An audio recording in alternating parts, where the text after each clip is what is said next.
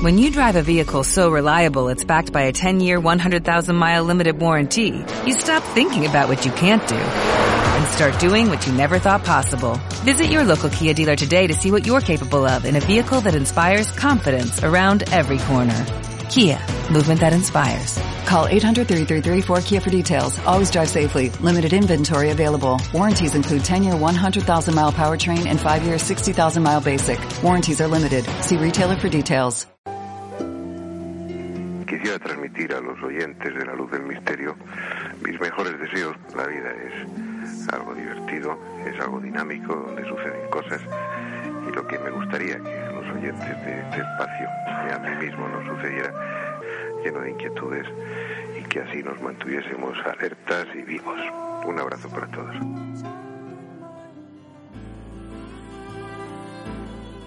Hola, soy Ana María Coborno, estoy en este lado de, de Perú. Y realmente creo tan importante este programa, La Luz del Misterio, y de verdad los invito a todos a que visiten y escuchen las narraciones que tiene tan interesantes este programa. Con la luz del misterio de Nazca, ¿no? La historia tan ligada a María Raige, que es la que devela y hace de, esta zona arqueológica única en el mundo un despertar a las ciencias exactas y sobre todo a la evolución de las mentes humanas con este sentido de poder conocer mejor su historia a través de la luz del misterio en este programa que los invito a todos a escuchar. Te van a sorprender de verdad.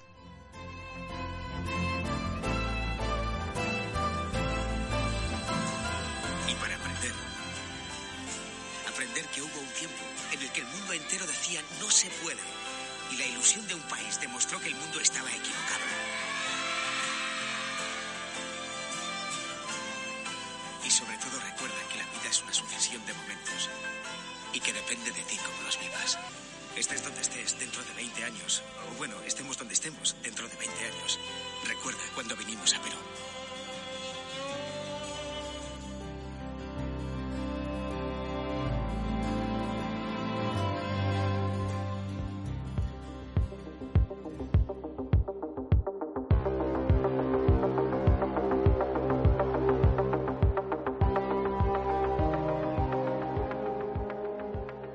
La luz del misterio con Julio Barroso.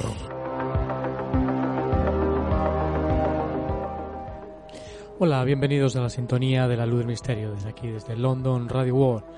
Luz misterio comienza a desplegar sus alas hacia un abanico de temas apasionantes, cuestiones que nos van a sorprender. Antes de todo ello, quiero dar las gracias al gran número de personas que nos escriben cada semana. Gracias a tantos seres que nos alientan a seguir en este viaje de radio sorprendente. Y especialmente a los oyentes que nos escuchan, que nos inscribieron desde las islas de Canaria, en Gran Canaria.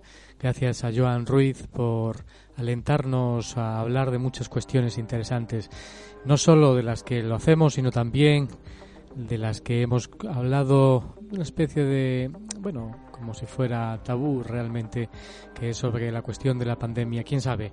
Hablaremos más adelante sobre esta cuestión aunque muchos seguramente están hartos de escuchar tantas cosas en los medios de comunicación, hartos de escuchar cosas repetidas como un sonsonete eh, sobre algo que tal vez no es tan real. Tal vez habremos, quién sabe, eh, dentro de poco sobre la cuestión con gente que, bueno, pues que hable con sentido común sobre toda esta cuestión relacionada con el COVID y lo que estamos viviendo. No obstante, te damos las gracias, Joan Ruiz, por escribirnos y por alentarnos a hablar sobre esta cuestión y sobre otras muchas. Gracias. Ya sabes que puedes hacerlo también tú si nos estás siguiendo desde cualquier lugar del planeta, desde el Reino Unido, desde España, Sudamérica, Centroamérica, Estados Unidos, Asia. Puedes hacerlo a través de la luz del misterio, la luz del misterio, arroba gmail.com. Ahí podrás comunicar con nosotros de forma directa y también si deseas eh, conocer más datos sobre el programa y el equipo que realiza La Luz del Misterio aquí en London Radio World, puedes hacerlo a través del blog la luz del misterio radio.blogspot.com. Y si deseas comunicar a través de las redes sociales, conocernos también dentro de las redes sociales de la página de fanpage de Facebook, La Luz del Misterio, en Twitter, arroba La Luz del Misterio y en eh, Instagram, La Luz del Misterio. Ahí estamos conectados con miles de personas en todo el planeta. Y comienza el viaje de La Luz del Misterio de esta semana, un viaje que hemos rescatado temas apasionantes, cuestiones que te van a sorprender. En primer lugar, tiempo de respuesta. Es esa tertulia que en donde participan un elenco increíble de colaboradores apasionados y conocedores del misterio. Esta eh, noche iremos al encuentro de conocer bueno, un tema tal vez eh, controversial, un tema polémico, el tema de los videntes. ¿Podemos realmente ver el futuro? ¿Es un enigma? ¿Está realmente escrito el destino? ¿O, realmente lo vamos haciendo en el impasse del camino. Muchas preguntas sin respuesta. Eh, lo vamos a hacer en esta ocasión con tres eh, compañeros, Nacho Ares, Santiago Camacho y Juan Ignacio Cuesta. Ellos opinarán sobre esta cuestión tan polémica, pero apasionante, el tema de los videntes. Y nuestro segundo tema nos llevará a conocer también otro tema, ese mundo invisible, ese mundo de los elfos, los gnomos, los incubos, los sucubos, también eran llamados estos seres invisibles en la Edad Media. Por un lado, los seres eh, benéficos, como se les ha dado en llamar a los elfos, gnomos, hadas, esos elementales de la naturaleza, y por otro lado esos seres maléficos que acceden a nuestra habitación con extraños intereses, los sucubos, incubos, visitantes, quién sabe, dormitorios, procedencia extraterrestre, eh, de un submundo, eh, de los infiernos, de otras realidades, otros lados. ¿Quién sabe? También muchos enigmas, muchas incógnitas que responderemos con Chris Ausberg, experto y conocedor de la cuestión, un inglés eh, afincado en España que ha estudiado profundamente estas cuestiones. También hablaremos de ese rescate en la luz del misterio de este tema apasionante, como digo, de ese archivo de la luz del misterio con Chris Ausbe. Un tema apasionante, sin duda alguna. El viaje a la luz del misterio en estos momentos desde London Radio World, desde la City de Londres, comienza.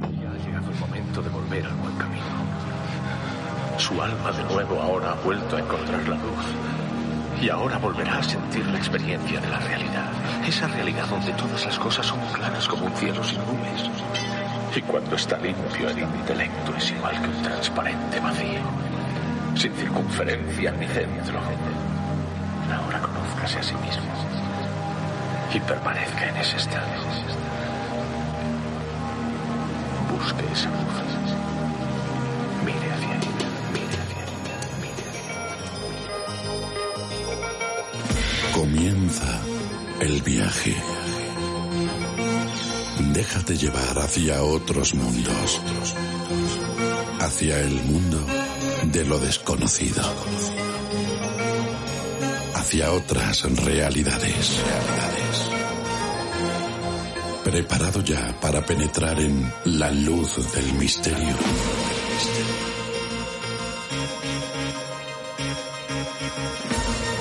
Una idea original dirigida y presentada por Julio Barroso.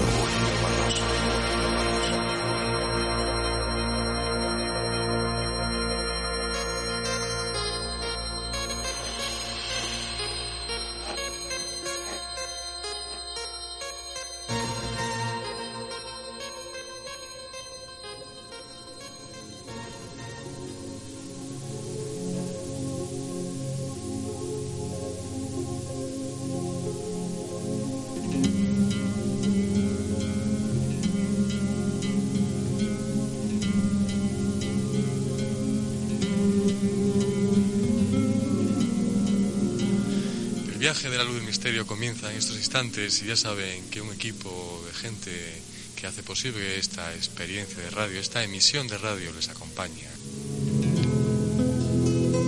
Ya saben, la realización técnica y control de sonido en esta ocasión está Inmaculada Leonor.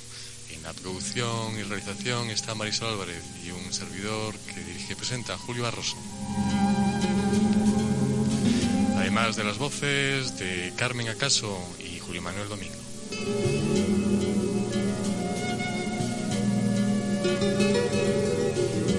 Pues comenzamos en este viaje de radio, en este tiempo que vamos a dedicar en estos instantes hacia la tertulia, ese tiempo de respuestas que, bueno, no sé si son respuestas o son exclamaciones o son preguntas. Pero no obstante, parte del equipo que todavía se sumará más compañeros a esta mesa, vamos a presentárselos. Eh, se incorpora a esta mesa de tertulia de la luz misterio a Nacho Ares. Buenas noches, Nacho. Muy buenas noches, Julio. Nacho Ares, muy conocido en estos mundos, en estos lares. El, bueno, su cuarto libro que ha escrito, que en estos momentos es su segunda edición, Un viaje iniciático por templos sagrados del Antiguo Egipto, de la editorial Edad. Él es historiador, eh, está licenciado en Historia Antigua. Uno de los temas que más te apasiona y que seguro que muchos los oyentes te conocerán es a través del mundo de, Egipto.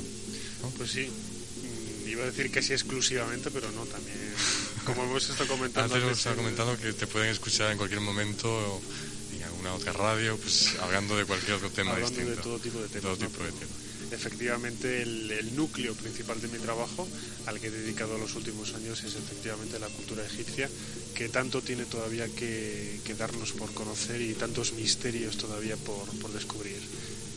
Y se abre la puerta del misterio. se abre la puerta del estudio, que es lo que los oyentes a lo mejor podrán escuchar a través del receptor.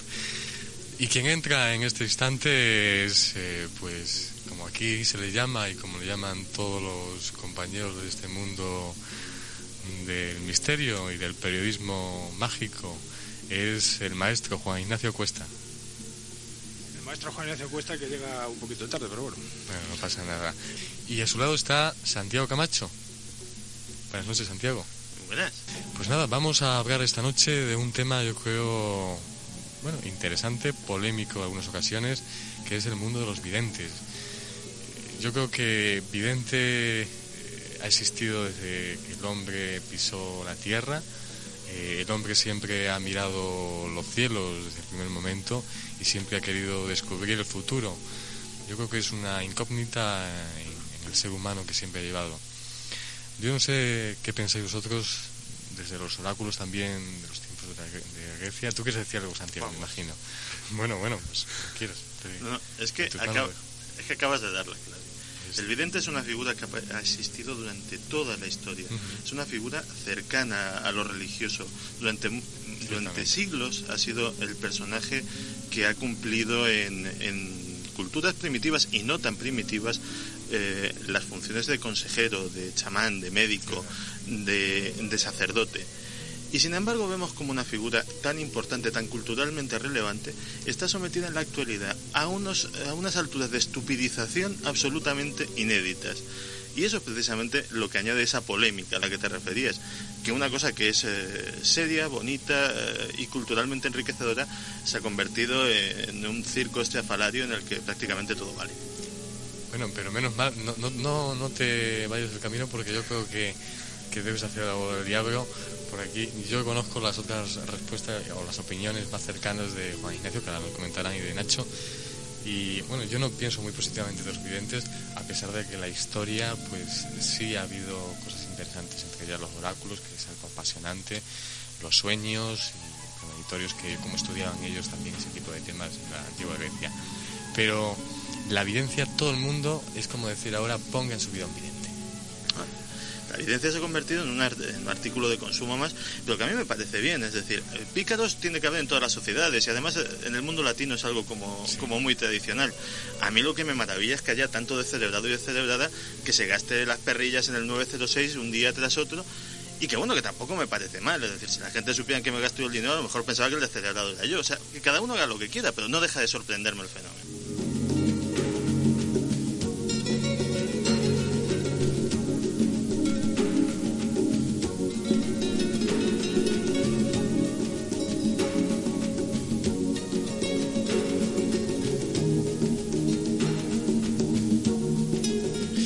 Ignacio, no te he oído hablar en ningún momento y tu opinión es fundamental. nada que decir ante un maestro como don Santiago y ante un maestro como tú. Bueno, pero ahora voy a decir una cosa, fuera de bromas. Micrófonos son vuestros, ¿eh? Bien, vamos a ver una cosa. El vidente tradicionalmente y en las sociedades era un ser singular, único y normalmente una persona privilegiada en la que solían darse, por ejemplo, de características muy concretas. Por ejemplo, la aparición de la epilepsia como un elemento fundamental durante toda la historia. Eh, eran privilegiados de los dioses que habían recibido ese don de ser epilépticos o de tener un, con una especie de, contacto con el más allá. La crisis de gran mal o epilepsia era entendida como un teléfono con los dioses, ¿no?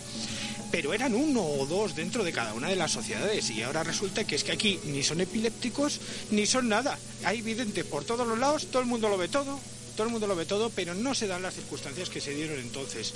En aquellos tiempos existían los nigromantes, los arúspices, o sea, una serie de... las sibilas. Se de esta manera, ¿eh? ¿Eh? Era mucho más cultural, se vivía de distinta manera. Claro, se vivía de distinta manera, es absolutamente evidente, pero en aquellos tiempos lo que sí que es cierto es que aquello formaba parte de toda una religión dirigida o dirigida de contacto de las personas importantes con su propio destino. Y hoy día realmente lo que se trata no es de mirar o de negociar con el propio destino o de conocer el propio destino, sino de se trata simplemente de hacer cambalache con las fuerzas del más allá sobre nuestro destino. O sea que son cosas distintas. Es cierto que las sociedades han cambiado. Pero también es cierto que las personas han cambiado. El Egipto realmente también, el hombre buscaba también el significado de las estrellas, ¿no? Bueno, en Egipto. mucho que decir como historiador. Sí, no, en Egipto y en todas las culturas de la antigüedad, sobre todo el Mediterráneo, ¿no? que es la, la zona primera quizás a partir de la cual el foco difusor de la civilización se extendió por, por, todo el planeta. ¿no? Yo creo que todos los que estamos aquí en esta mesa estamos de acuerdo en, una cosa. Lo que era la evidencia en la antigüedad no, es, no tiene nada que ver con lo que es la evidencia en la época moderna. Antiguamente eh, el vidente entraba en ese aspecto mágico religioso del que hemos estado hablando en, en, los primeros minutos, en donde incluso la ciencia, la ciencia, lo que se entendía por ciencia hace miles de años, eh, deambulaba por un perfil, por una frontera muy cercana a lo que es la magia y la religión, ¿no? que hoy día son dos aspectos que, separamos totalmente en nuestra cultura moderna. Y desde mi punto de vista, eh, también a raíz de, las investigaciones que se han realizado en las últimas décadas, eh, bueno, pues trabajando un poco con, con, personas no videntes de Nuevo 06, como comentábamos ahora, sino videntes personas que efectivamente tienen ese poder, vamos a llamarlo de alguna manera, esa energía sutil con la que están con la que están bañados, que son capaces de ver un poco más allá de lo que vemos el resto de, mortales, pues efectivamente sí que hay algo. Lo que yo no me creo en absoluto es que si una persona es vidente, tiene ese don, es vidente eh, en una serie de circunstancias concretas, pero no de 9 a 4 de la tarde, ¿eh? por ejemplo, y el resto del día libra, etcétera. Eso es lo interesante que yo quiero aquí resaltar. Realmente, ¿cuál es el porcentaje de gente que, puede llegar a ver? Y bueno, hay un porcentaje también, yo creo, bastante importante de psicología en, el vidente o en, la persona que echa las mancias. Es un tema también apasionante el conocer tantas mancias, tantas formas de ver el futuro, que es increíble realmente. Y que eso yo creo que también se puede comentar realmente y resaltar ese, que, desde la, que ha sido transmitido realmente de generación en generación, las distintas formas de comunicación, las distintas formas de conocer el futuro. Pero lo importante yo creo que resaltar es quién ve y quién no ve realmente. ¿Qué porcentaje hay de psicología? Hay, hay mucho porcentaje de psicología. De hecho, hay un término que es la lectura en frío, que es como lo denominan las... todos podemos ser videntes. No todos podemos serlo, pero sí eh, hay determinadas técnicas que, que favorecen hace falta una determinada sensibilidad. Los profesionales hacen esa lectura en frío, que es básicamente el día que no tienes el día. Es decir, el día que directamente no estás inspirado, no te, No te viene porque efectivamente nadie puede tener, digamos, la sensibilidad abierta de tal manera que eh, en un horario comercial de abajo, como les pasa a las chicas, porque sobre todo son chicas que trabajan en los 906, que viven en unas condiciones muchas veces eh, penosas y que algunas son buenas profesionales y otras son pues, eh, pobres muchachas que se han comprado un tarot y se han leído el librito de instrucciones y allá que me voy. Pero lógicamente incluso la persona que tiene ese don o que tiene esa experiencia no tiene no tiene la, capacidad durante todo el tiempo. De hecho, eh, hablas con, las personas que se dedican a esto y eh, una sesión de, tarot, por ejemplo, cuando se practica bien, es algo agotador, es algo que agota físicamente a, la persona que se dedica a ello, si lógicamente pone toda la, la carne del asador. ¿A qué se recurre cuando no tienes el día? O sencillamente cuando llevas seis horas eh, cogiendo el telefonito y, contándole a la gente sus historias. Pues se recurre a eso que llaman la lectura, eh, la, lectura en frío. La lectura en frío es un acto de psicología, es ni más ni menos que detectar lo que el cliente quiere oír y decírselo. O sea, ni más ni menos. Y eso muchas veces resulta por el puro eh, poder de la, de la sugestión. Es decir, eh, es un efecto placebo que lógicamente termina dando algún tipo de resultados en personas especialmente sugestionables. Y además es un acto de intuición.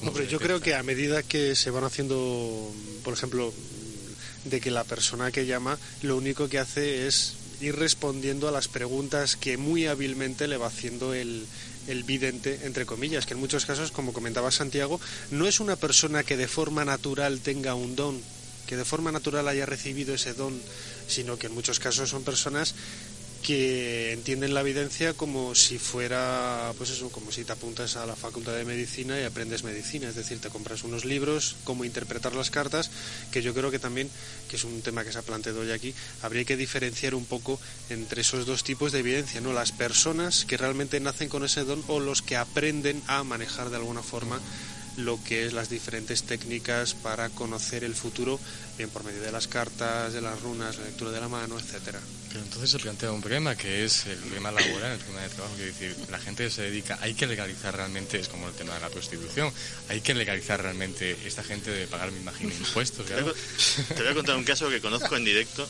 y que además la mayor parte de los oyentes lo conocerá, que es la famosa pitonisa Lola. Yo, eso, eso, es un personaje que es, eh, yo creo que ya en los barrios bajos de, de los 906 pero que eh, gracias precisamente al que Martínez se ha hecho relativamente popular. Pues este, este, este ser esperpéntico resulta que tiene un 906 también, un 906 en el que trabajaba una conocida mía y que eh, tiene eh, trabajando a no menos de 10 chicas leyendo las cartas y mm, ingresando dinero constantemente, que bueno, que eso es además, así, muy difícil de, de, cuantificar de cada hacienda y, de cada los ingresos posibles. Entonces, sí, eh, la pitonisa Lola, que insisto, es un, es un, es un ser eh, caricaturesco, tiene este tipo de ingresos y este tipo de éxito que no puede tener una persona con el predicamento y, la proyección de, por ejemplo, un rapel, que está todos los días en los medios de comunicación y que tiene eh, su prestigio entre su público. Público de alto standing en muchas ocasiones. Efectivamente. Políticos.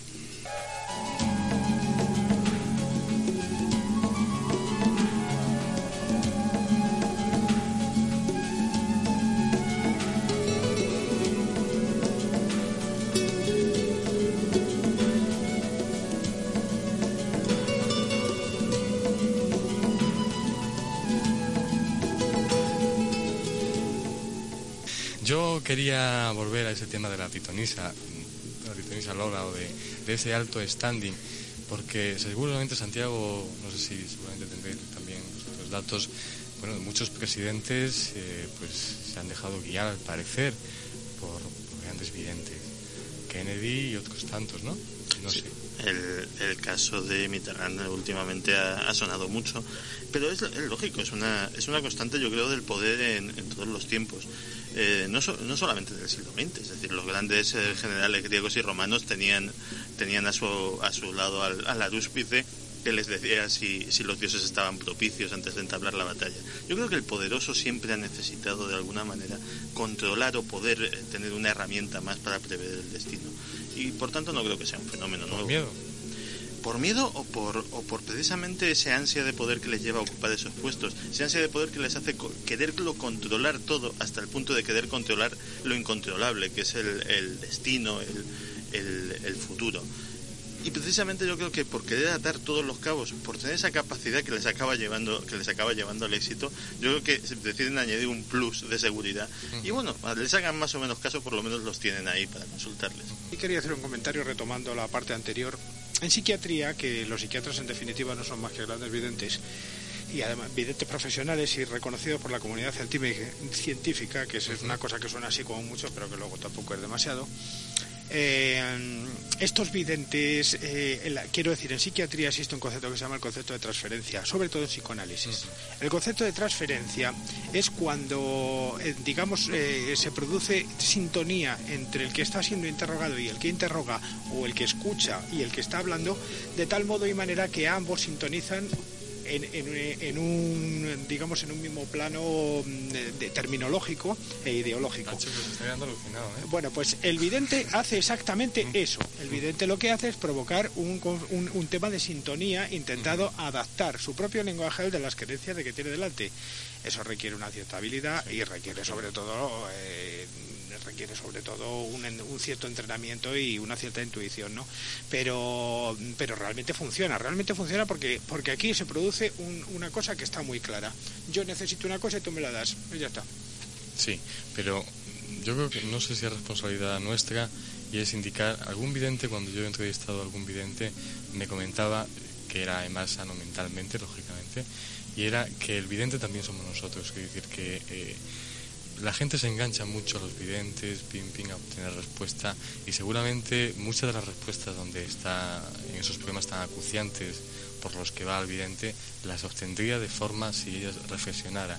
Es lo del típico ejemplo de estar fuera de la plaza de toro eh, para ver realmente, para verse realmente. Yo creo que es responsabilidad, no sé, nuestra, de decirle a la gente que está tan enganchada a los videntes que de forma suya, por sí misma, puede ser vidente. Mira, desde que el profesor Carl Jung nos enseñó que vivimos dentro de arcanos y de símbolos, uno que ha estudiado toda la semiología durante algún tiempo sabe perfectamente que la vida se construye en un negocio entre los propios símbolos que, que, uno asume como propios, que si llevo un talismancito, que si hago este rito por la mañana, por la tarde, en fin, o sea, nuestro campo de creencias es un campo evidentemente subjetivo y limitado.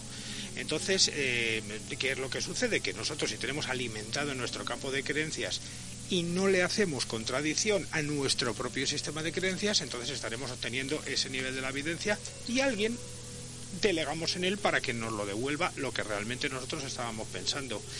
Yo creo que funciona así la cosa. ¿eh?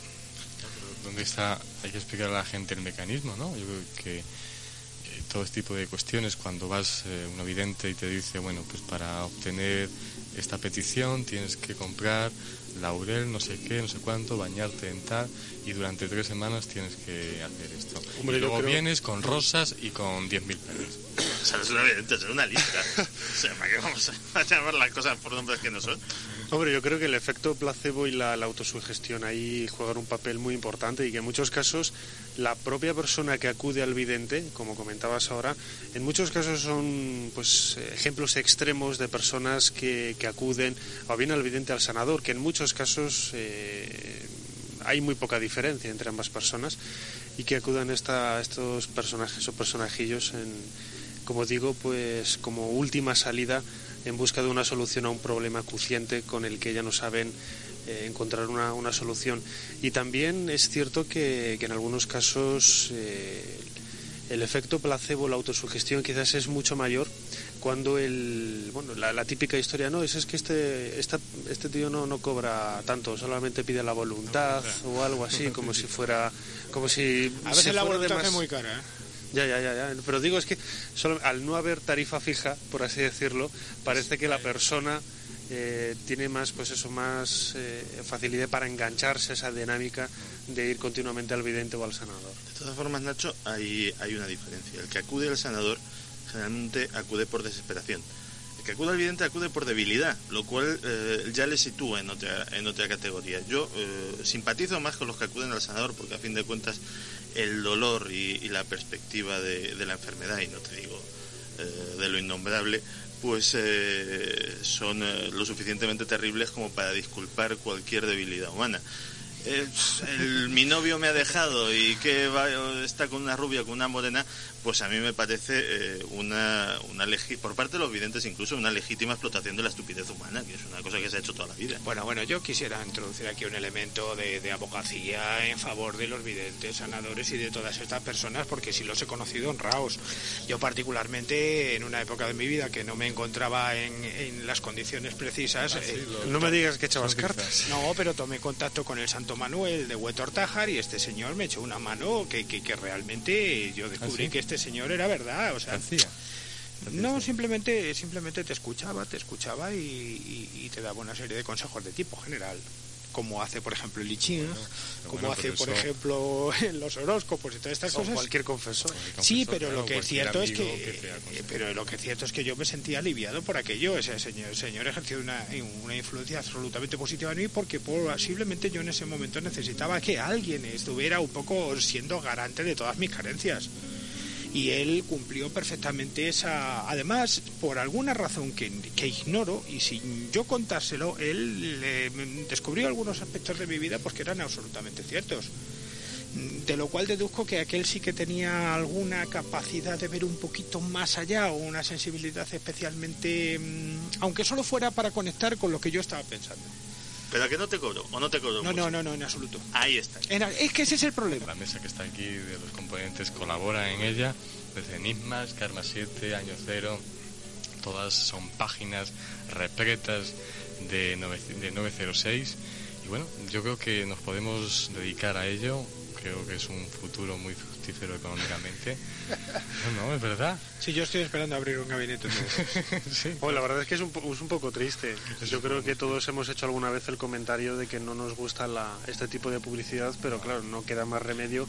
Es un ingreso bastante fuerte todos los meses de, dinero y que, bueno, por lo menos, gracias a Dios, si nos fijamos en todas las revistas, eh, parece que la, este tipo de publicidad de los 906 se va rinconando en las últimas páginas de, de, la revista y bueno deja un poco más holgado el, el, resto de contenidos ¿no? que hay en la publicación y que también se agradece a la vista porque bueno esto no es como los periódicos que se empieza a leer por el final porque si no sería un poco yo concretamente hay una revista de, de astrología por ahí que tiene cosa de 14 páginas de 906 al final y que es, yo espero como, espero que salga cada mes porque es una maravilla los anuncios son directamente surrealistas. Por favor. el tarot de la niña prodigio ha vuelto el ermitaño. Ahora ha crecido desde luego hay grandes publicistas detrás de esta gente, yo creo, ¿eh? eso también es, hay que decirlo. una antología de, estas cosas sí, sí, es cierto. Tarot del desierto, es increíble. El tarot de la pirámide, y bueno,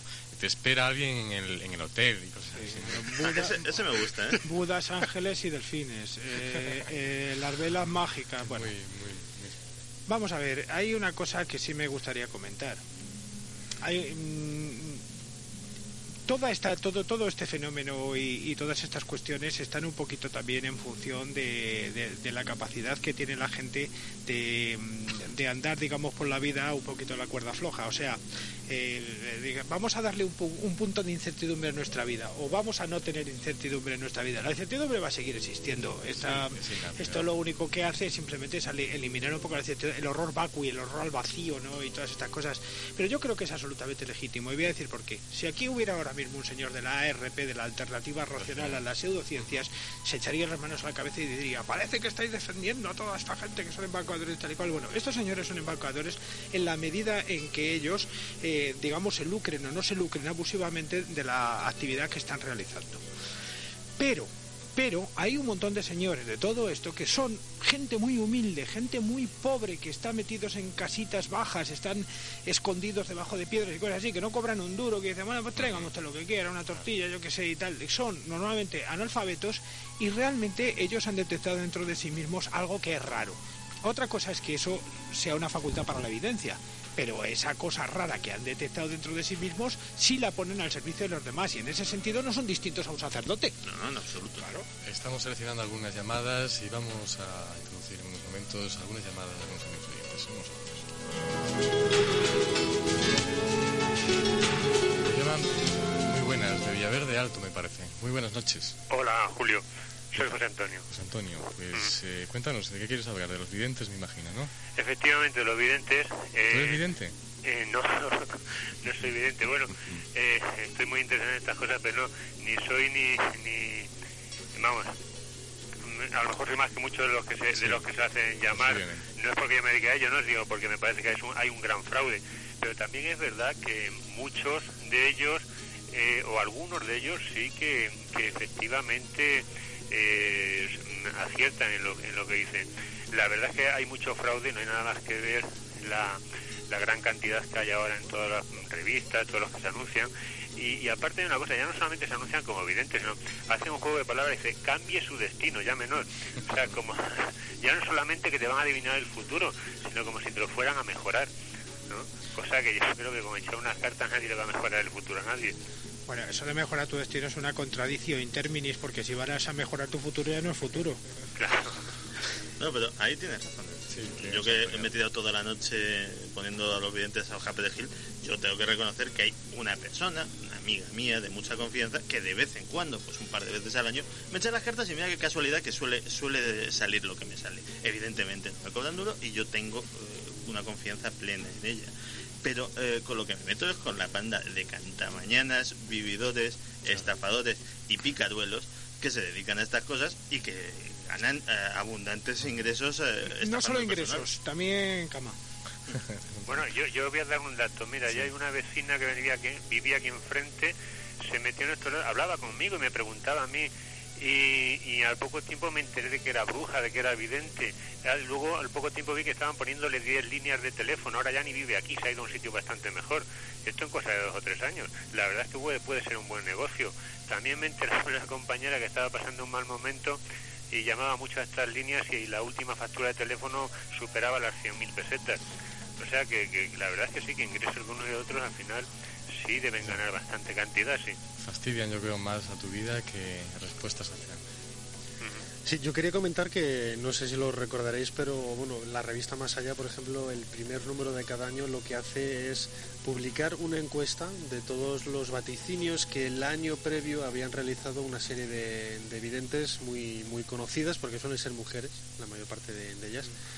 Y en, vamos, no recuerdo exactamente los porcentajes, pero la, la, vidente, entre comillas, que más había acertado, porque es que es eso, acertar, porque es que es chiripa, ¿no? Esta gente no conoce, no tiene el don de la evidencia como para adelantarse al futuro, pues creo que la mayor parte de ellos estaban entre un, entre un 5 y un 15%, que es lo que puede acertar cualquiera de nosotros en una charla convencional con una persona, y el que más me parece que se había salido con 30 y poco por ciento, o sea, la verdad es que las estadísticas ahí tampoco engañan en el sentido de que este tipo de evidentes que aparecen en la televisión, en el 906, son un auténtico fraude. Sí, pero ellos ya han encontrado el truco para salir de esas cuestiones. Frases tópicas que ahora se empiezan a escuchar en todos los sitios. Yo personalmente se las he escuchado a Octavio Cebes y a muchísimos mm. otros en el sentido yo me equivoco mucho, es usted realmente, esto no es más que una orientación, tal y cual. O sea, lo que antiguamente era pontificar, pues ahora ya hay una puerta de salida ¿no? a todo este tipo de cuestiones. José Antonio. Sí. Eh, ¿Tú sueles utilizar mucho el tema de los videntes, sueles decir? Eh, no, yo jamás los he utilizado. Yo sí, para mí particularmente, sí me he hecho las cartas, aunque hay quien dice que eso no se puede hacer. Y bueno, particularmente yo pues yo, mira, sí, me, me cada cierto tiempo y demás. Estaba preguntando a los que estaban aquí en la mesa por qué no se pueden echar uno mismo las cartas. ¿Habéis escuchado? Yo creía que sí. ¿no? Yo sí lo he escuchado y, y, las razones que se suelen dar para ello es que lógicamente como eh, el ejercicio de, del tarot es eh, una, una comunicación con el inconsciente del propio vidente, que es el que de alguna manera le comunica. Claro, ahí pueden aflorar cosas que a lo mejor no deseas, no deseas que afloren. Es como el caso vendría, a ser el equivalente de hacer la Ouija uno solo, que también se, se recomienda muy poco. Pero precisamente eso, por, por, esa comunicación con partes que eh, si están ocultas dentro de nosotros mismos a lo mejor deberían de permanecer ahí. Pues Antonio, perdona que te haya interrumpido antes, ¿y obtienes respuestas con la experiencia de tarot que haces tú en tu casa? Sí, sí, eh, quizá en la interpretación no soy, no soy excepcionalmente bueno, pero lo que veo es a través de que yo voy apuntando siempre lo que ocurre, cómo se repiten ciertas cosas, eh, cuando las circunstancias van siendo las mismas, eh, las ciertas cartas, o sea que sí, sí, la verdad es que sí. no, no, no hay preguntas concretas, no me van a decir la quiniela de la semana que viene, seguro, ¿no? Pero sí, sí, una cierta bastante. Vamos, en un caso hasta, hasta me salió, me acuerdo, fue una cosa curiosa, eh, pues de años atrás de, de una como en los misterios o sea en, los arcanos menores me venía como algo así muy diminuto que me vendría una herencia digo oh, pues qué herencia que se me va a morir a mí y me vino de, tiempo atrás de una cosa de mi abuela me dieron un pequeño una pequeña cantidad de dinero y mira me venía como algo pequeño pero, pero sí mira apareció o sea que que sí hay pequeños detalles por ahí que sí van saliendo, sí. Y en general sí te va marcando la, la tónica de, de, cómo va siendo la, vida en, esos, en esos meses. Oye, José Antonio, yo te voy a confesarte una cosa. Yo muchas veces cuando tengo que tomar una decisión, como soy muy malo para esta cosa de las decisiones y bastante inseguro y tal, pues me leo el famoso Ching, que la versión de Jung que es absolutamente es un contenido simbólico interesantísimo y como te responde cosas de tipo tan general como si usted obra bien le va a ir bien. Si usted si usted obra con rectitud pues no le van a poner la cara colorada y cosas así pero bueno alivia Sí, bueno, sí, eh, pero no tan generalizada, sí, eh, pero sí, la, verdad es que a veces, se, claro, eh, se, toma, se dicen frases muy muy general, que, que, que abarcan un, gran abanico de, de, situaciones, ¿no? Claro, claro, sí, lo dices, alivia, ¿no? Pero, pero yo creo que sí, que se van a, si las cosas te van a ir mejor y te marca que te van a ir mejor, o si te van a decir, o si tú estás esperando que algo ocurra y te dicen que bueno que la cosa va que, que va para largo y ves que en ese tiempo no se ha solucionado. Y, y cuando te dicen que sí que, que las cosas van a ir mejor pues sí se te han solucionado las cosas aunque te puedan surgir otras que duda cabe. Pero yo creo que vamos sí lo que dices que a veces muchas veces pues te, enga te autoengañas sí que duda cabe. Un bastoncito para sobrevivir. Sí, sí. pues ahí está José Antonio lo que no hay que yo creo que lo que no hay que hacer y tal como vosotros decir es mm, vivir pendiente de estas cosas. Claro lógicamente. ¿Eh? esto puede ser pues pues en un momento dado, pues sí, pues como algo más que pones en tu vida, pero pero no vivir, como decía antes la, otra señora, que, que, se gasta ese, tanto, ese dineral en, llamadas o pensar que estos te van a cambiar la vida, que eso no te va a cambiar la vida. Eh, y nada, bueno, felicitaros también porque porque con vuestra charla, pues que, que habréis que digáis eh, hagáis un poco de luz a la, a la gente que lo oye de, de todo de todo este este maremanum de, de, de, vividoras que hay, ¿no? Y que la verdad que no merece la pena llamarlos. Pues gracias, Antonio. Vale. Un saludo. Un saludo, hasta luego.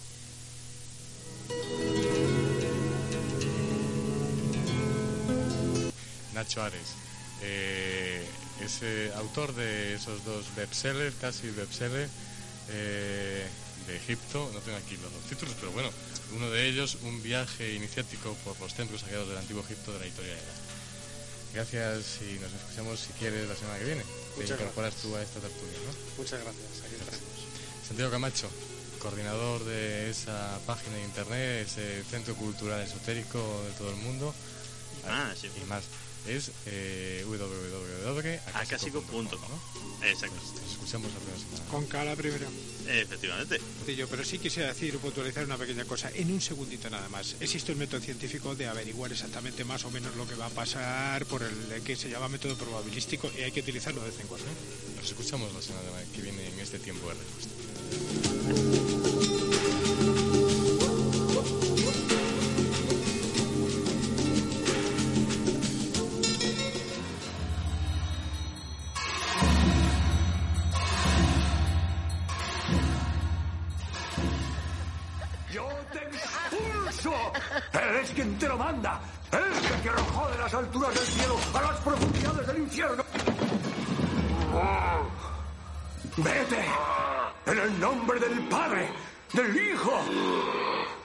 Espíritu Santo, por la señal de la Santa Cruz, de nuestro Señor Jesucristo. El misterio está dentro de nosotros, suplicando salir. En la luz del misterio te lo mostramos en su máxima esencia.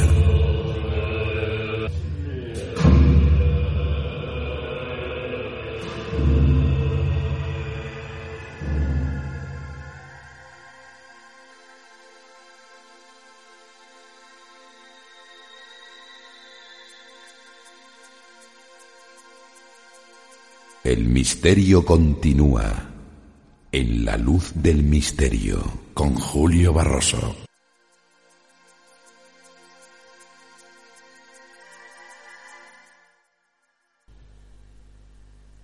Y el misterio continúa aquí en la sintonía de la luz del misterio en London Radio World. Este misterio que viene en estos instantes para dar luz es el misterio de los gnomos, de los elfos, de toda esta historia relacionada con los elementales de la naturaleza. Hay que decir que la entrevista que rescatamos de ese baúl de los recuerdos de la luz del misterio tiene 25 años.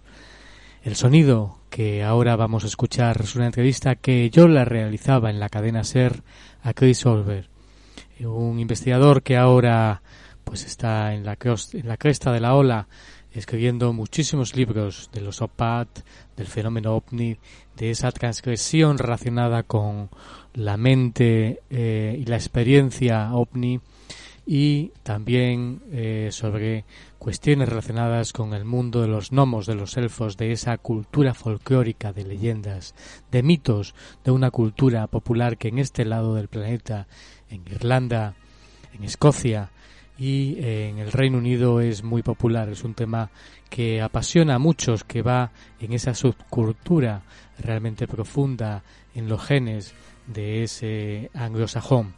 Y yo realizaba, como digo, hace 25 años esta entrevista a Chris Over. Eh, los dos éramos muy jóvenes, teníamos lógicamente 25 años menos. Eh, y además, bueno, nos conocimos en la ciudad donde yo nací, en Cáceres.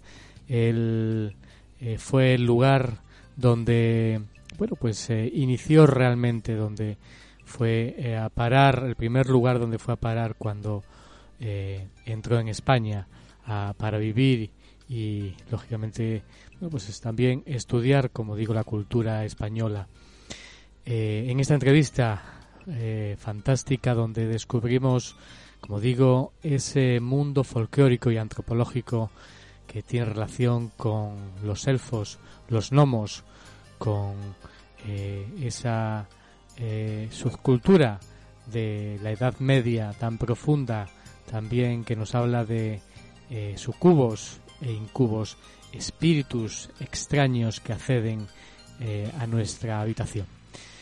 De todo ello, como digo, hablamos con eh, Chris Over en la cadena SER hace 25 años en La Luz del Misterio, en este entorno, en este marco que eh, fue también La Luz del Misterio hace 25 años.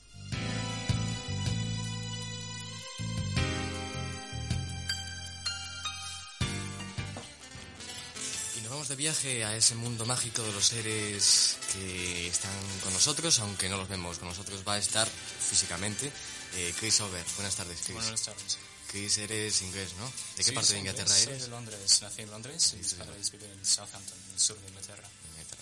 Eh, nos vamos a hablar de un tema apasionante que yo no sé cuánto tiempo llevas estudiando, el tema de los duendes, de los gnomos. Pues hasta ahora más o menos unos cinco años, unos cinco, cinco años estudiando este tema y las mitologías del mundo en general.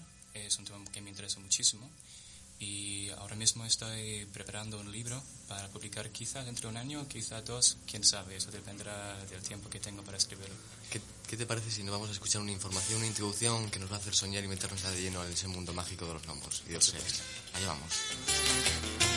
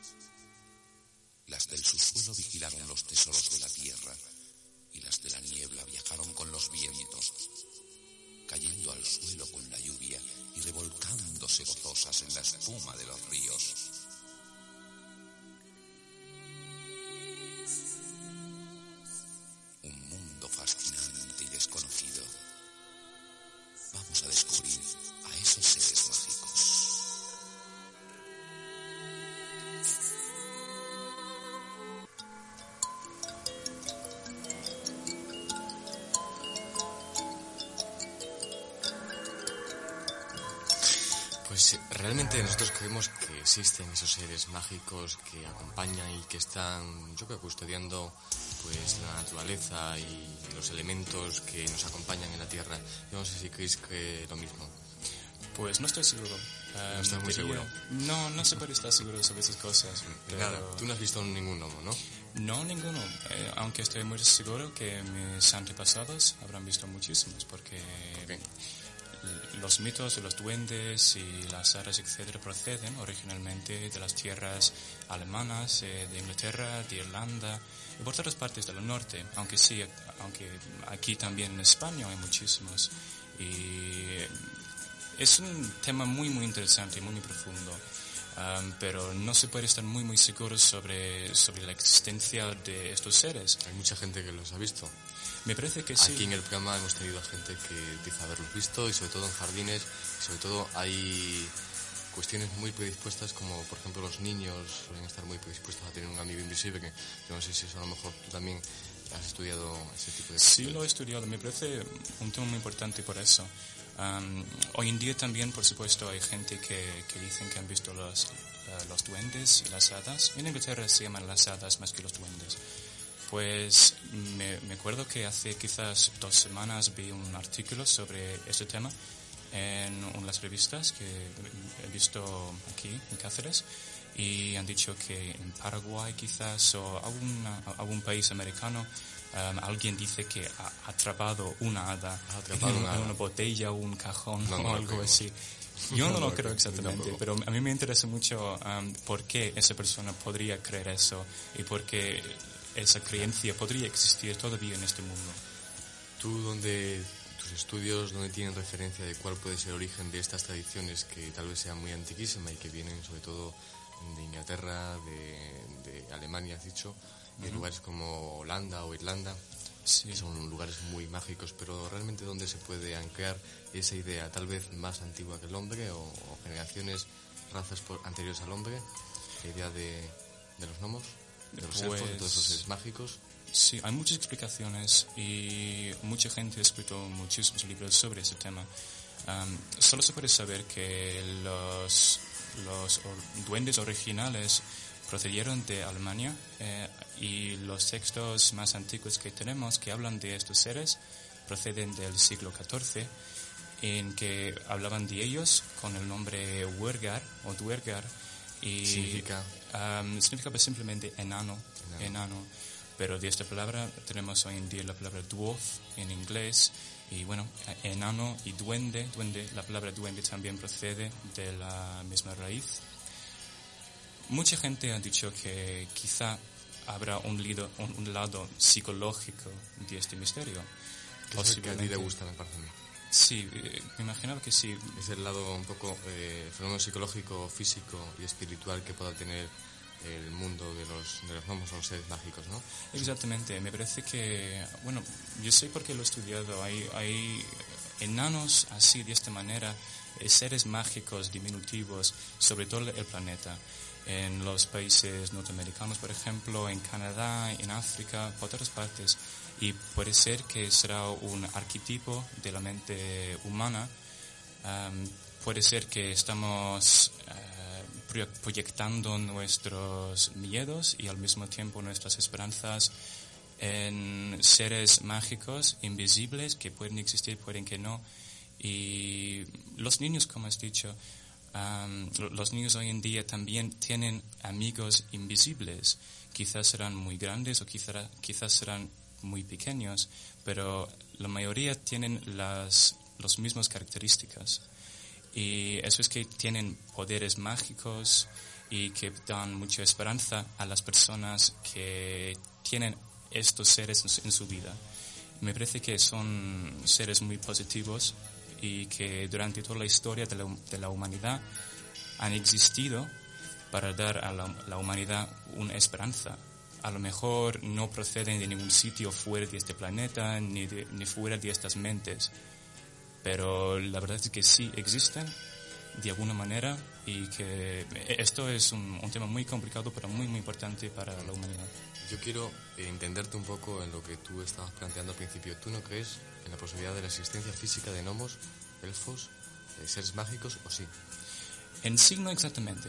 Lo que puedo decir es que habrá algo, una existencia física, algo sólido, quizás detrás de todo esto. De todo eso. Y esa posibilidad, eh, cuando has planteado el tema del subconsciente o de simbología arquetípica, ¿con qué te queda? Pues simplemente ahora, por ejemplo, estoy escribiendo sobre este tema y yo veo que hay, hay muchas conexiones entre la mitología moderna del mundo y la mitología antigua.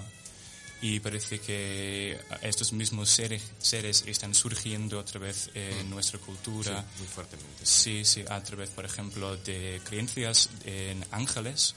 Hay, hay mucha gente hoy en día especialmente en los Estados Unidos que están creyendo en, ángeles o simplemente guardianes de, eh, la vida o gente que les está ayudándolos en, su vida diaria y a través también de los extraterrestres que parecen muy muy similares a estos seres y yo tengo que ver eh, el tema no sé, por todos lados, un lado antropológico, antropológico y de un lado psicológico también. Sí, ciertamente que sí. Es importante el lado psicológico. Lo que ocurre que eh, hay un lado oscuro, un lado negativo en lo que se está malinterpretando, yo creo, las ideas americanas aquí en España, las visitas de dormitorio, que no vamos a hablar mucho del tema, no vamos a mencionar que también al parecer había referencias en la antigüedad con los sucubos y los incubos, toda esa historia, y la posibilidad de que pudiera haber pues que estos seres extraterrestres, o a lo mejor los llamamos extraterrestres y no sabemos lo que son,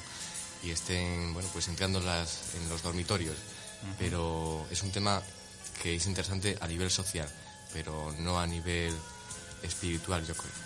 Pues ¿O sí? A lo mejor sí, a lo mejor sí. Yo, yo, yo creo que sí, yo creo que sí. Entonces... Porque hay un lado muy espiritual de estos duendes.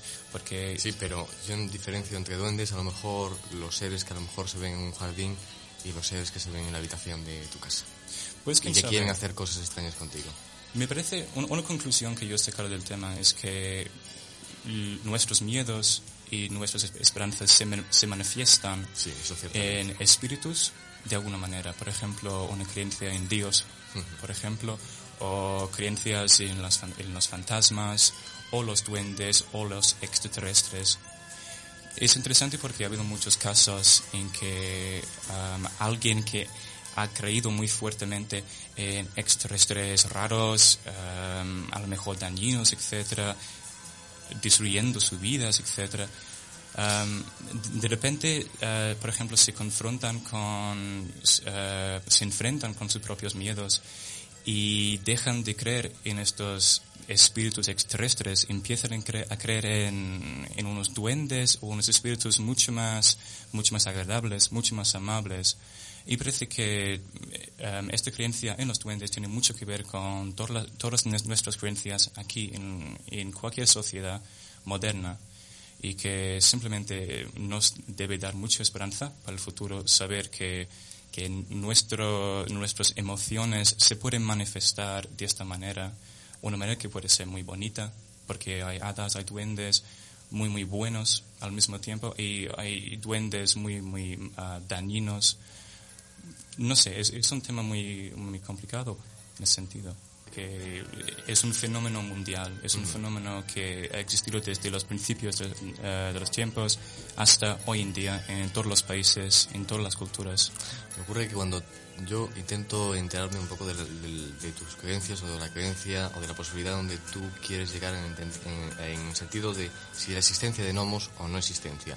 Tal vez tú te refieres al mundo sociológico que está moviendo esa existencia. Tú no hablas de que físicamente puedan existir los gnomos, sino de lo que puede mover a nivel sociológico en el ser humano, ¿no? En mi opinión, de momento, me parece que sí, exactamente. ¿Tú qué recomendarías a la gente que, bueno, que tiene esperanza y que pone sus esperanzas a lo mejor en gnomos, en historias raras, en ángeles, en espíritus, que bueno, hay otras que son muy positivas? ¿Qué les dirías tú? Pues yo creo que en nuestro mundo como hay una, una caída Um, en, la cantidad de gente que está siguiendo, por ejemplo, las religiones cristianas, hay una caída en la cantidad de los, las iglesias, etc. Hay una falta de, de, una fuente de esperanza, de esperanza en nuestra sociedad. Y yo creo que, bueno, en otros países ha funcionado y sigue funcionando. La gente pone sus, sus esperanzas en una serie de, de espíritus, um, quizá mm parecen muy, muy raros hoy en día, los duendes o lo que sea, o fantasmas, etcétera, o ángeles, como he dicho. Pero es algo, me parece que todos los seres humanos necesitan algo en que creer. Y si esto solo tiene un lado psicológico y nada más allá de esto, pues me parece muy bien, me parece muy importante y me parece que es una parte muy integral de cada ser humano creer en algo, especialmente hoy en día en un mundo tan tan difícil, absurdamente roto y mm, etcétera. Sí, sí, sí. Es una recomendación que tú nos haces también. Es una recomendación, sí, que... Sobre todo en el lado positivo que pueda tener todas estas cuestiones. El lado positivo de, de, estos, de estos estudios y la mitología en general es algo que podría apoyarnos cada día en nuestras vidas, porque hay mensajes, hay, hay morales, hay, hay información muy, muy importante y muy profunda y muy positiva en todas las mitologías y en todas las creencias del mundo. Y yo creo que no se puede considerar, por ejemplo, esta creencia de las hadas, de los duendes, um, de manera, no sé, de manera negativa solo porque no se puede comparar esto con las creencias a que estamos más acostumbrados hoy en día. Hay que tener en cuenta que hay otros países o otras culturas del mundo eh, donde todavía creen en estas cosas. Y hay que ver que todas las religiones se pueden unir por esta información. Y yo creo que es la responsabilidad de, de, de todas las personas en este planeta pensar más profundamente en, um, en, su religión y compararlo con estas religiones extranjeras y sacar cualquier mensaje de eso. Ahí está, yo creo que la clave nos está dando la pauta de que nos tenemos que unir todo el planeta en esa unidad que debemos ser todos y que además uh, hay, no, hay que no hay que perder la parte de niño que tiene el ser humano, que es súper importante. Nos va a dar la clave y las respuestas a muchas cosas. Sí, exactamente. Sí. Gracias, Chris. ¿eh? Un fuerte abrazo. Bueno. Chao,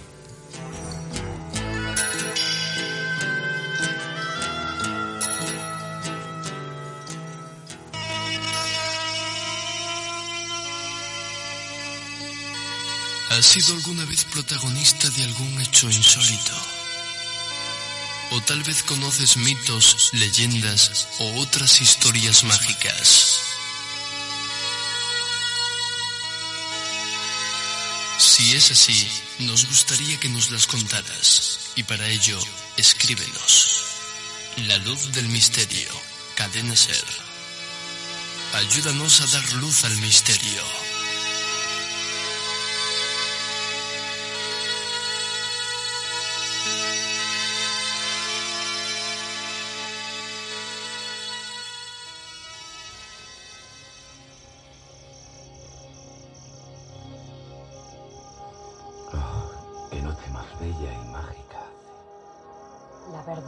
Que observar las estrellas en una noche tan especial como esta es muy bonito. Hace una noche perfecta para ver esas cosas que dicen por la radio. ¿Ves eso? Es una luz de forma triangular y se acerca aquí. ¿Qué puede ser? Es impresionante ver una cosa tan inmensa. Te hace sentir más vivo y especial. ¿Tú crees que si lo contamos nos creerán? ¿Has vivido alguna experiencia fuera de lo normal o has sido protagonista de cualquier hecho insólito? Si es así, y ayúdanos a dar luz al misterio.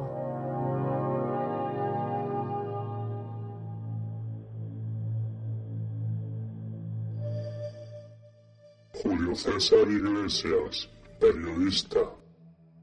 Y entonces nos encontramos con lo siguiente.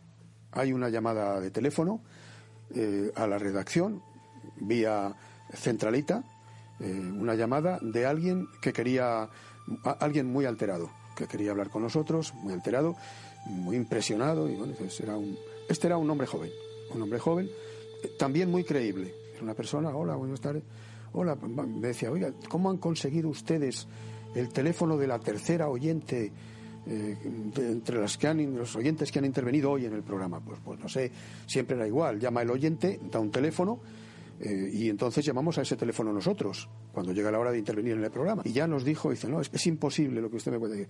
Mire usted, es que... Eh, verá, es que era la voz de mi madre, es que era mi madre la que ha llamado, la que ha intervenido. Ah, que mi madre murió y dijo que había muerto su madre, no sé si era un año antes o dos. La verdad es que ahí nos descolocó a todos completamente el asunto, porque nos dejó sin dormir muchos días, claro.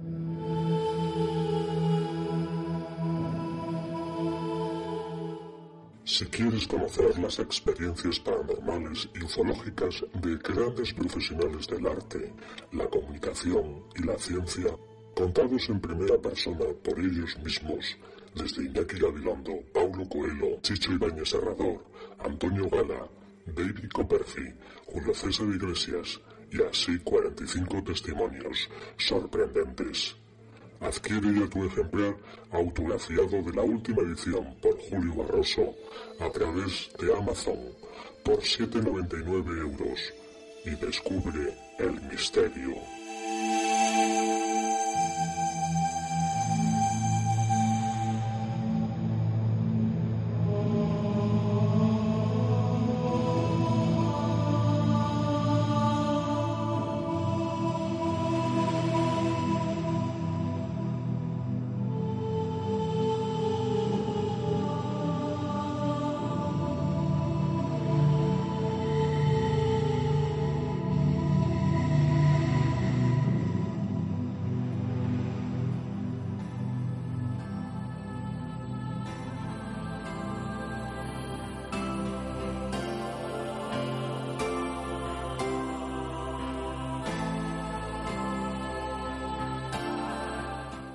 Misterio continúa en la luz del misterio con Julio Barroso.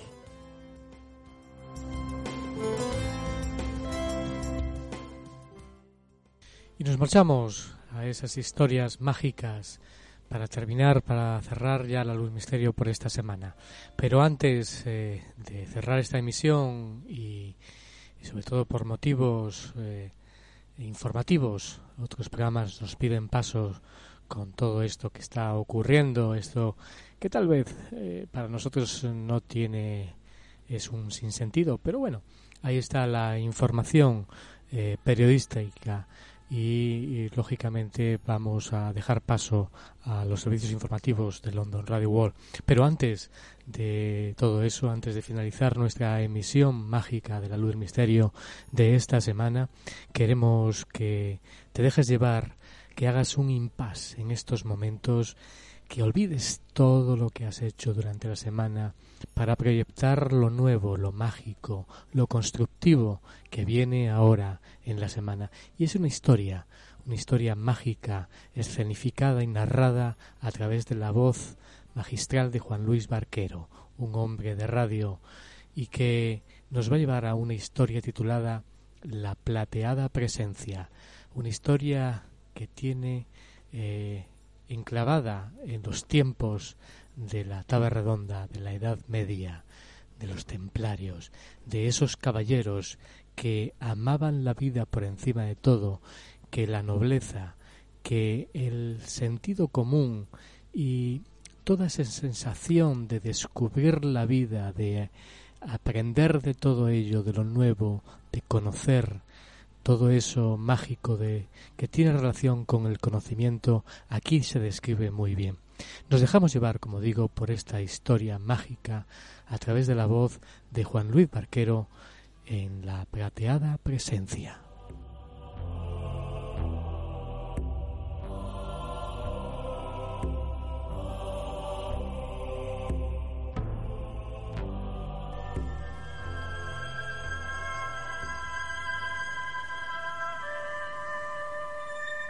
Siempre le había gustado aquella época, misteriosa, lejana y tan llena de intrigas y encanto.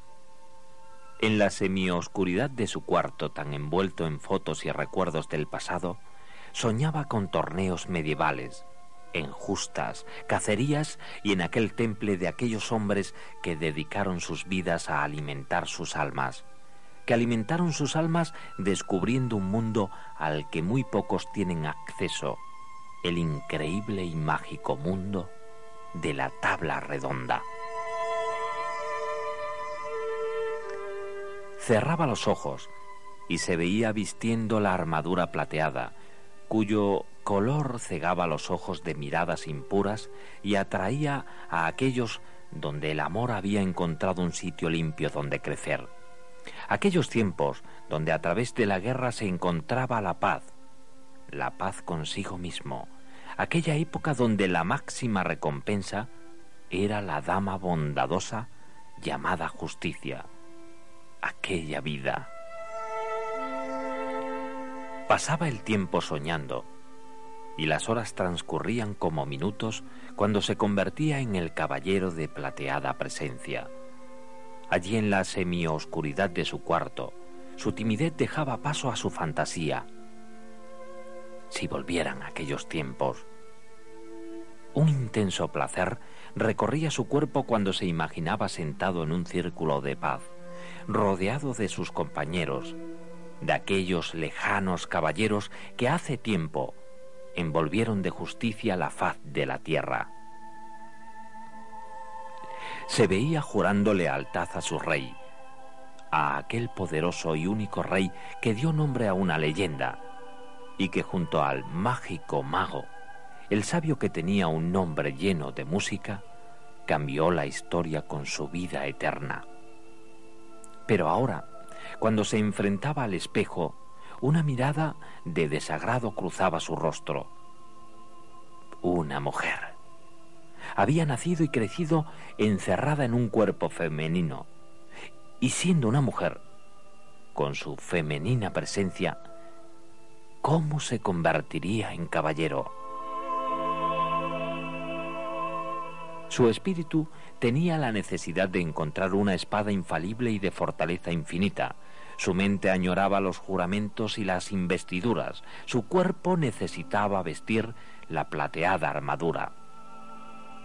Porque ella sabía que el legendario rey siempre permanecía en el mundo imponiendo justicia a su alrededor, impartiendo amor con una sonrisa, cambiando la guerra de los corazones para sumergirlos en una paz infinita. Llevaba tiempo, mucho tiempo buscando aquel sitio donde decían que se encontraba. Llevaba años, muchos años, imaginando el momento de su encuentro. Y se trasladaba más allá de los sueños, de la fantasía y la realidad cuando se encontraba junto a él, vistiendo su hermosa armadura, aquel color que su rey le había regalado.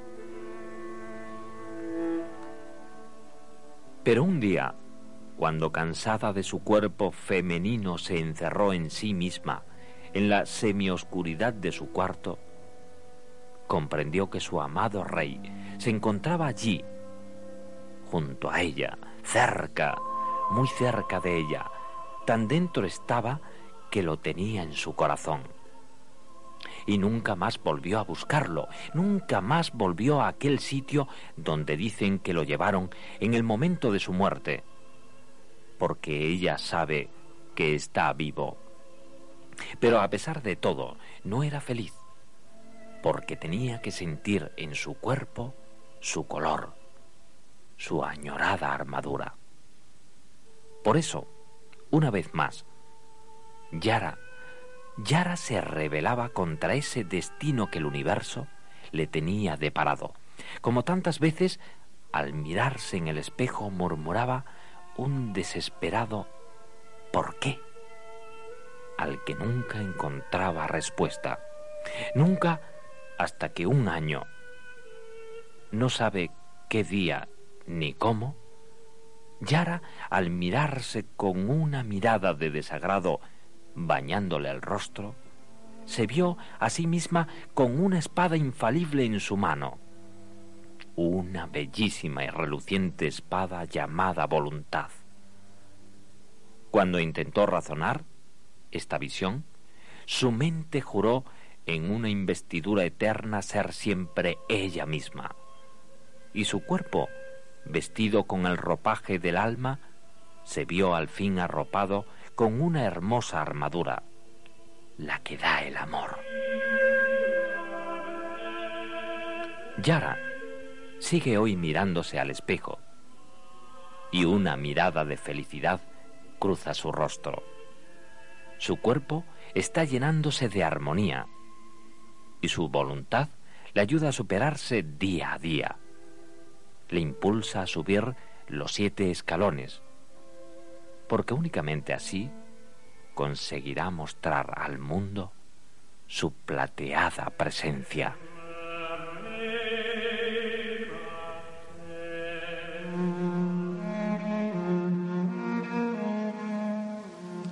Una ninfa embozada en las sombras, un endriago capitán de nubes, un gnomo que se columpia en tus sueños, un espectro difuminado por el humo de la vela, vela marinera de fragata incendiada.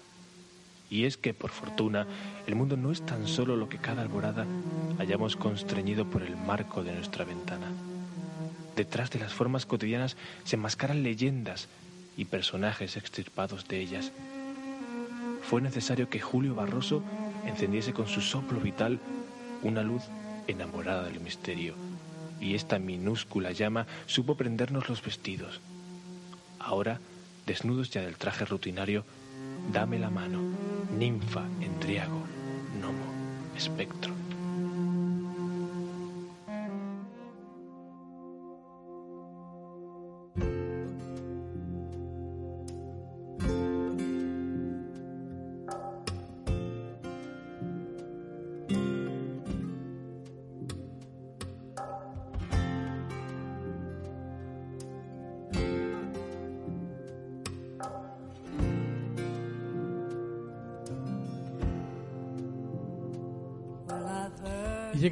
Hasta su fin por esta semana esta emisión de radio que hacemos desde London Radio Wall. Un poquito antes eh, finalizamos esta semana, pero bueno, por motivos periodísticos de London Radio Wall. Eh, ya sabes que te esperamos aquí de nuevo una semana más, la próxima, para descubrir nuevas sensaciones, para conocer eh, misterios asombrosos, realidades sorprendentes conocer todo aquello que tal vez eh, no podemos ver por los ojos, pero sí sentimos y que, lógicamente, ¿por qué no decirlo? La ciencia se está interesando por ello. Bueno, infinidad de descubrimientos, de estudios, de másters relacionados con el mundo de la psicología aquí en el Reino Unido, en la Universidad de Hampton, Oxford y en otros tantos la SPR, la Sociedad de Investigaciones Psíquicas, que investiga desde hace más de 100 años todos los acontecimientos forteanos que tienen relación, bueno, pues con estas cosas que aquí contamos, fantasmas, apariciones, eh, otras realidades eh, antiguas, eh, rituales relacionados con los, las civilizaciones antiguas, bueno, todo una amalgama de temas apasionantes y un conocimiento que yo creo que nunca debe perderse. Y aquí lo descubrimos de una forma apasionada y con grandes investigadores, autores, y, por qué no, también con grandes científicos, grandes scientists que investigan la cuestión y que, bueno, pues nos descubren, como digo, esas otras realidades. Aquí estaremos de nuevo la próxima semana descubriendo esas otras realidades. Te deseo que pases una mágica semana. Saludos.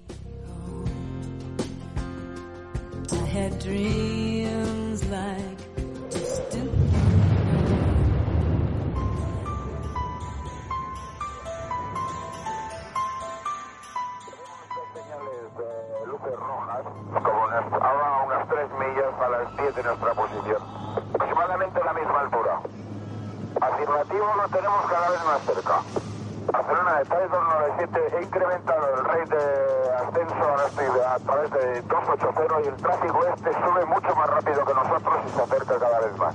De acuerdo, ¿desea que llamemos a algún interceptor de la defensa? Si es posible, sí, información, porque el tráfico está a menos de media milla y ahora mismo ha bajado un montón, ha bajado, ahora debe estar unos 3.000 pies por debajo de nosotros. De acuerdo, vamos a comunicar con defensa. De acuerdo, ahora mantengo 290, me voy al borde de Valencia.